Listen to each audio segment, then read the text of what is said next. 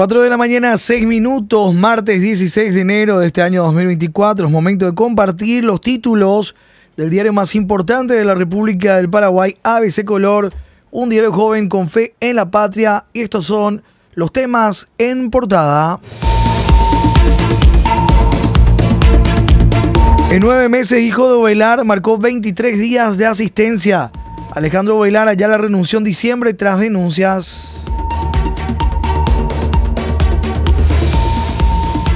Montserrat Aliana, hija del vicepresidente de la República, apareció 19 días después de nombramiento.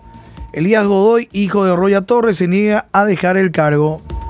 Diputado Rubén Ruín confirma que hay documentos que prueban nepotismo y exige al titular Raúl Latorre que pida a colegas la renuncia de sus hijos. Legislador pregunta qué piensa Fiscalía de los casos. Ayer llegaron a sede legislativa sillas y computadoras por las que se pagaron casi 3 mil millones de guaraníes. Vamos al destaque de los títulos en portada hoy de ABC, un amplio destaque de nuestro impreso. Hijo de diputada Roya Torres desafía a la ciudadanía y se niega a renunciar. Elías Martín ahora hace oficina en la intendencia del presidente Franco a cargo de su padre.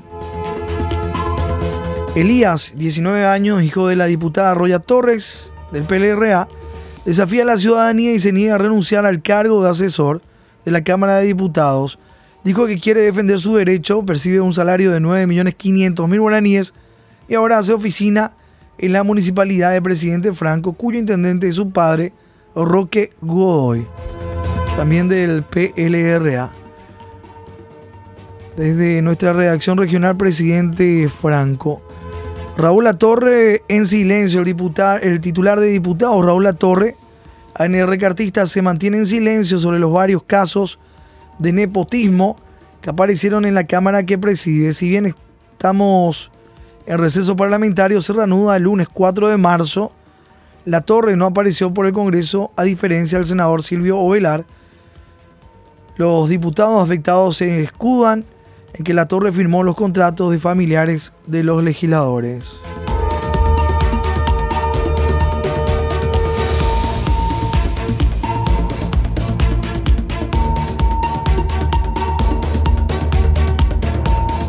En nueve meses, en página 3, tenemos reporte de asistencia ahí, Gilberto, para hacer el seguimiento en página 3 del impreso. En nueve meses, hijo de Beto marcó 23 días y Monsaliana tuvo varias ausencias.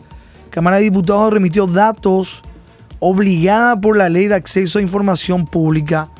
Registros oficiales de la Cámara de Diputados confirman que Alejandro Velar Ayala, hijo del presidente del Congreso Silvio Beto Velar, marcó asistencia de jornada completa solo 23 de 178 días laborales.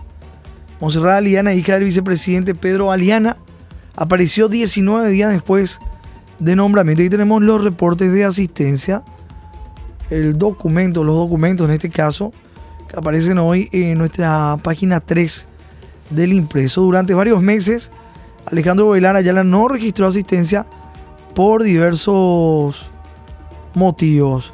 También Monserrat Aliana fue nombrada el 22 de septiembre y empezó a trabajar el 11 de octubre. Apareció 19 días después del nombramiento. En la tarde de ayer, el último día de plazo establecido por la Ley de Acceso a la Información Pública, la Cámara de Diputados remitió, en base a un pedido de ABC Color, el legajo completo y el registro de marcación de Alejandro Bailar Ayala, ex auxiliar técnico contratado de la Cámara de Diputados, renunció, e hijo del presidente del Congreso, Silvio Beto Bailar, y de la asesora nombrada Monserrat Aliana Encina, hija del vicepresidente Pedro Aliana. Ahí están los documentos, página 3 hoy de nuestro impreso.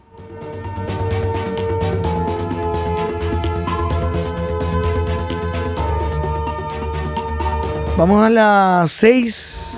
Congreso recibió sillones y computadoras de oro, 1.266 millones de guaraníes en asientos y 1.677 millones en computadoras. El Congreso recibió ayer 103 computadoras de escritorio que cuestan más de 15 millones de guaraníes cada una, 221 nuevos sillones para los legisladores a un precio unitario de casi 6 millones de guaraníes. El presidente del Congreso, Silvio Beto Velar, intentó justificar el millonario gasto de 2.944 millones de guaraníes. Según indicaron ayer las autoridades del Congreso, los anteriores sillones serán desechados totalmente. Ahí está en la foto. Estos sillones. Y aparece ahí también la, la nueva silla parlamentaria. Tienen un costo unitario de más de 5 millones de guaraníes. Ayer se procedió al retiro de los sillones de la sala bicameral del Congreso. Silvio Beto Velar, acompañado de varios directores del organismo, encabezó ayer la presentación de los costosos equipos informáticos comprados para renovar las computadoras de los legisladores y de otras oficinas del Congreso. También llegaron ayer más de 200 sillones a ser destinados a las tres salas de sesiones, diputado, senado y bicameral.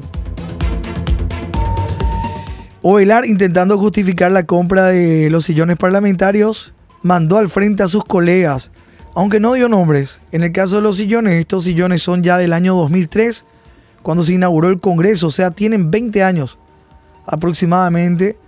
Los sillones hay cuestiones que yo no puedo comentar de manera pública, pero la queja de los sillones viene de hace rato, dijo Ovelar. Al ser insistido sobre a qué se refería con cuestiones que no podía comentar, sostuvo, los colegas muchas veces nos dicen, mi sillón ya no anda, pero en público muchas veces hacen exposiciones extraordinarias, que la austeridad, que esto y aquello, pero en privado te dicen otras cosas.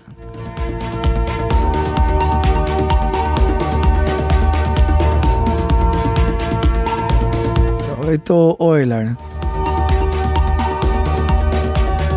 Sobre la adjudicación por 1.677 millones de guaraníes a tres empresas, entre ellas Emprendimientos del Sur S.A., que tiene como representante legal al exfuncionario del Senado, Carlos Becker, Ovelar se limitó a negar que tengan relación. Le habré visto, pero no tengo vinculación ni amistosa, no es siquiera amigo de mi amigo, sostuvo el presidente del Congreso, que insistió que el proceso de subasta a la baja lo manejó contrataciones públicas. Se hizo una evaluación de las computadoras y muchas se encontraban obsoletas, ya eran peligrosas para almacenar información y compramos de mayor capacidad para que dure al menos por dos periodos. Es lo que alegó también el director de Tecnología de Información y Comunicación, José Ovelar.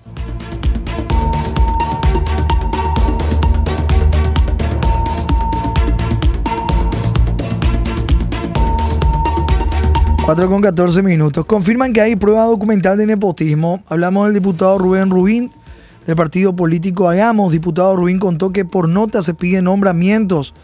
Esto está en la página 39. El diputado Rubén Rubín confirmó ayer que cada legislador debe pedir por nota la designación de funcionarios que estarán a su cargo, lo que permitiría aprobar documentalmente casos de nepotismo.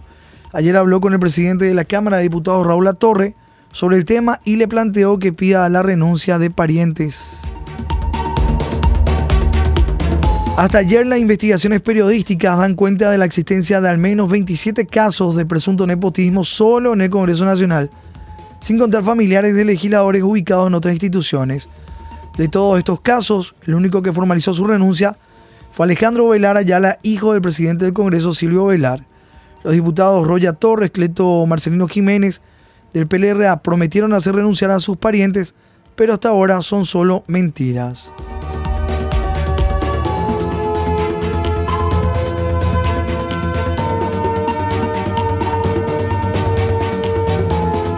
Vamos a la foto en portada hoy de nuestro impreso. Ediles se burlan de suspensión de dique, mientras la municipalidad de Villa Ayes retiraba material de una parte del polémico dique sobre el río Paraguay en Remancito.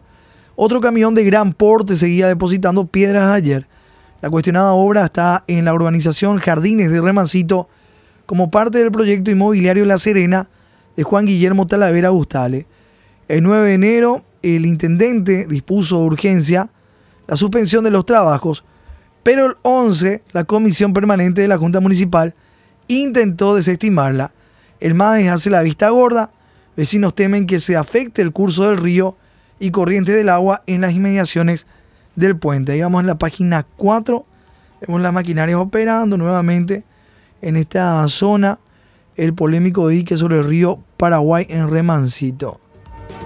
y los camiones de gran porte que seguían depositando piedras ayer. Vamos a la página 4. Maquinaria de la Municipalidad de Villa Ayes cuando destruían el muro sobre el río, Paraguay. Camiones de emprendimiento inmobiliario continuaban colocando piedras en el río hasta ayer. El fin de semana estaban destruyendo el dique, ayer estaban recargando el dique. Junta Municipal respalda a Guillermo Talavera para hacer otro dique en Villa Ayes. Pese a intervención de municipalidad, sigue construcción de muro en el río. En tierra de nadie se convirtió ayer la zona Jardines de Hermancito de Villa porque cuando la municipalidad destruía el muro que se construye en el lecho del río Paraguay para el proyecto inmobiliario La Serena, a su vez otro camión más grande seguía tirando piedras allí. La Junta Municipal emitió una resolución y Mades no interviene. Y hay un documento, una resolución del 11 de enero pasado de la Junta Municipal que respalda a Guillermo Talavera. Desestimar cualquier suspensión de actividades o de obras realizadas por el señor Juan Guillermo Talavera Ustale en La Serena, teniendo a la vista los documentos solicitados por la Comisión de Legislación expuesto en plenaria dice parte de este documento de la Junta Municipal de la ciudad de Villa.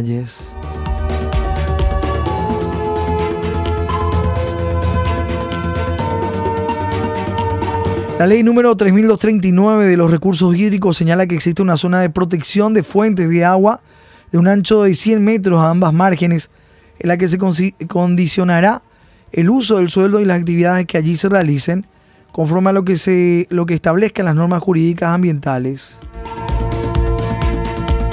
Quedará a cargo de las municipalidades definir y reglamentar los alcances de la zona de uso público, sin perjuicio de las competencias que puedan ejercer las demás autoridades públicas en ejercicio de sus atribuciones. Ley de Recursos Hídricos. El MADES no responde. Ministerio de Ambiente y Desarrollo Social. No sienta postura al respecto. Vamos a la página 5, porque el siguiente título en portada tiene que ver con esto. La MUNI ya intentó vender terrenos en la costanera. Nenecho ya intentó vender valiosos terrenos ubicados en la costanera. Recaudación con la venta de predios puede ser millonaria para la municipalidad. En junio de 2022, el intendente de Asunción, Oscar Nenecho Rodríguez, ya intentó vender tres valiosos terrenos ubicados en la costanera de Asunción. El negocio no salió, finalmente, tras publicación de ABC Color.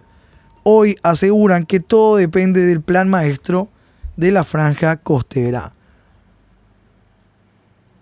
Eh, Mora, que cuestiona la labor periodística, Nelson Mora, que es eh, de gabinete de la Municipalidad de Asunción, cuestionó ayer la publicación de nuestro diario respecto a la situación de estos valiosos terrenos ubicados en la costanera de Asunción. Dijo que el título de la publicación de ayer buscaba generar morbo en la gente. Aseguró que ya es hora de que se le diga también paren con la situación de marcar o enmarcar todo lo que ustedes quieren dentro de un título refirió Mora. El funcionario se molestó porque se mencionó en la denuncia de supuestas ofertas de terrenos de la costanera que salían de la propia municipalidad. El plan maestro de la franja prevé millonaria inversión. Varios terrenos municipales existen en la costanera de Asunción que están en la mira.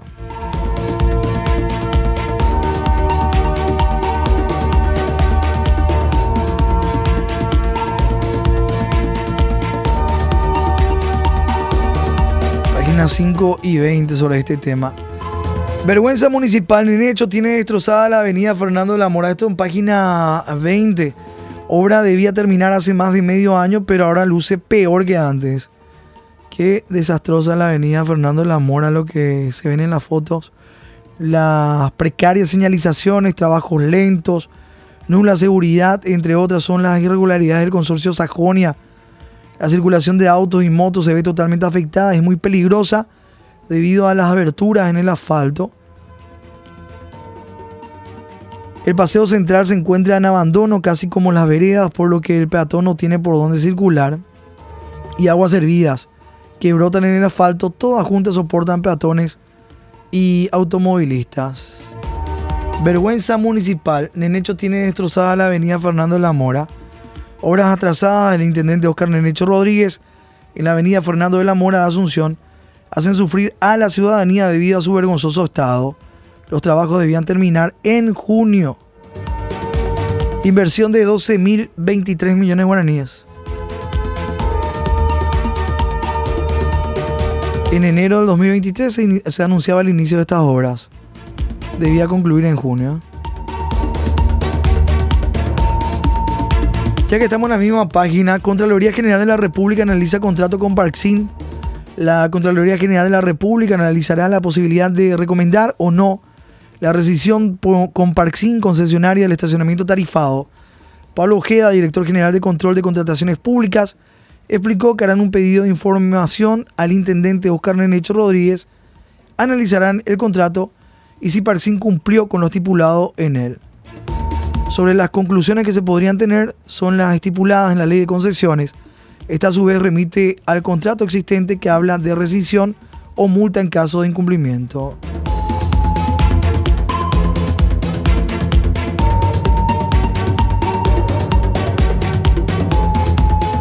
Cuatro con 22 minutos.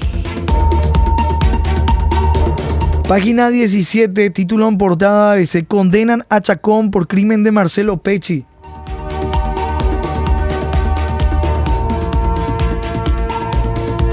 Condenan a Margaret Chacón por el magnicidio del fiscal Marcelo Pecci. Representante de víctimas pide 57 años de cárcel para la mujer. Judiciales policiales ABC. La jueza colombiana Janie Janet Cuello Murillo declaró ayer la culpabilidad de su compatriota Margaret Elisette Chacón Zúñiga en el caso del magnicidio del fiscal paraguayo Marcelo Daniel Pecci Albertini, aunque recién el 15 de febrero próximo anunciará cuántos años de pena le impondrá.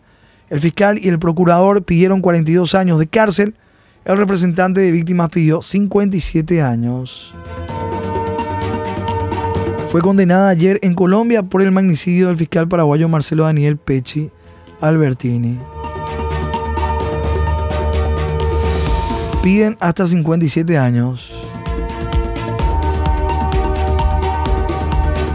La condenada Margaret Echacón llorando se declaró inocente y que la condenaron con base en mentiras. Me están viendo como un pasaporte para su libertad, decía Chacón Zúñiga.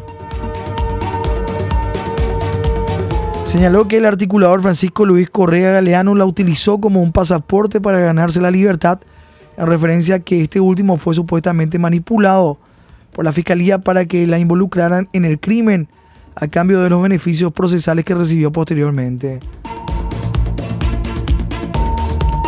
La ahora condenada dijo que no sabía que su marido, Andrés Felipe Pérez Hoyos, estaba organizando el homicidio.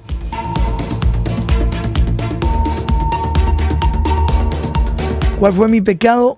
Querer reconciliarme con el padre de mi hijo, reclamó Margaret a la jueza, quien después le dijo que puede apelar el fallo.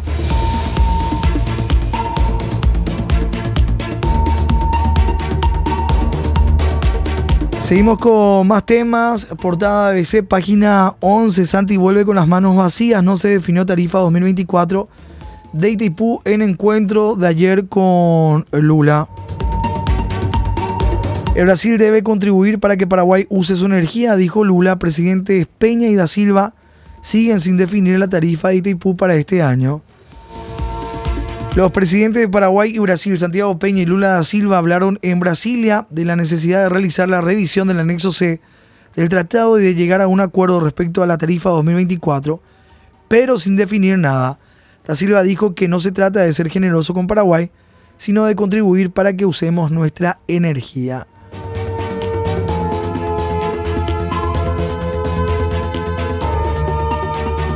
Invitó a Peña a visitar el puente Da Silva contó que hablaron sobre el puente que falta concluir con Brasil, haciendo referencia al bioceánico. Explicó que lo invitó a Peña para que podamos hacer conjuntamente una visita en Puerto Murtiño, para que pueda visitar el llamado puente de la integración que va a llevar a Brasil y Paraguay a poder llegar al otro continente, confundiendo así el puente que une su país con Carmelo Peralta con el de presidente Franco.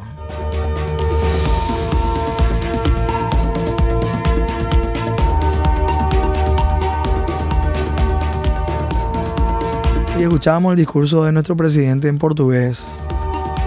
Junto a Lula da Silva ayer, después de la reunión.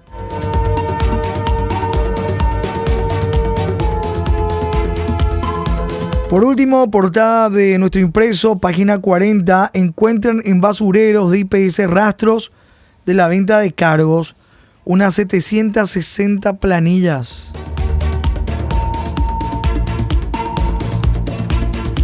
Fiscalía confisca de un basurero del IPS al menos 760 planillas fraguadas.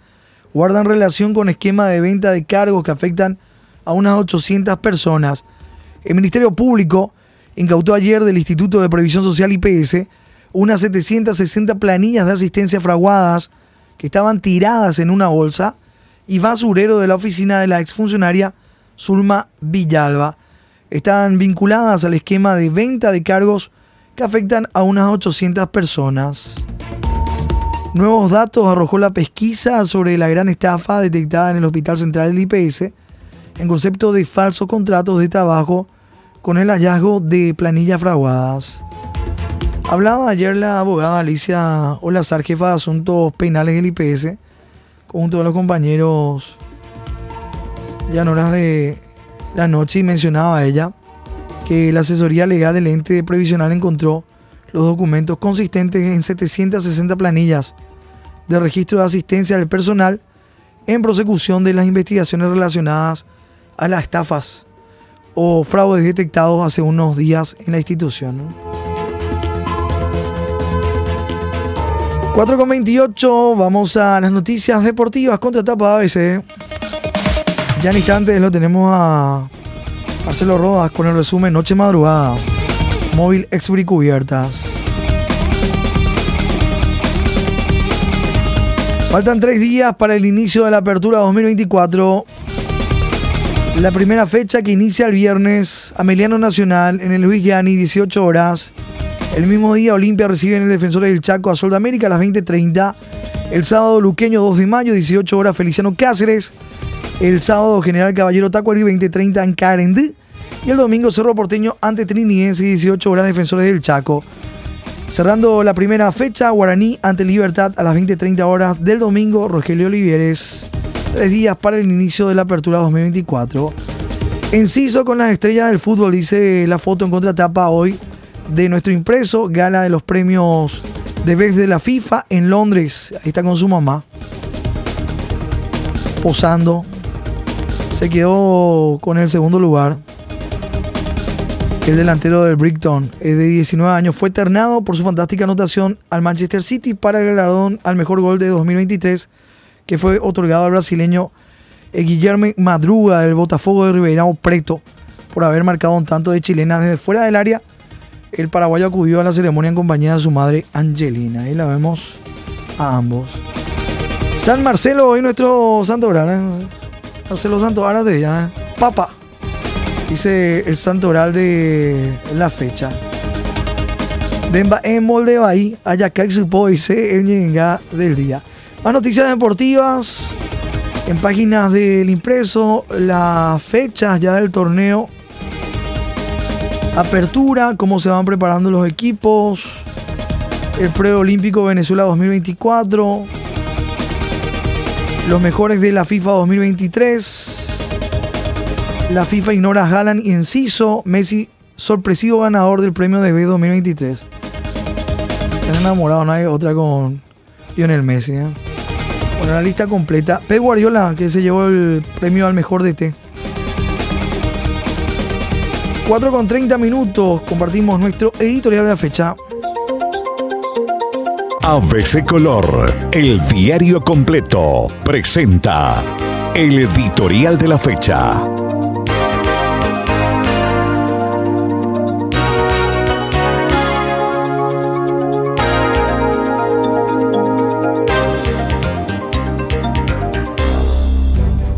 La caridad de la clase política empieza por casa a costa de quienes trabajan.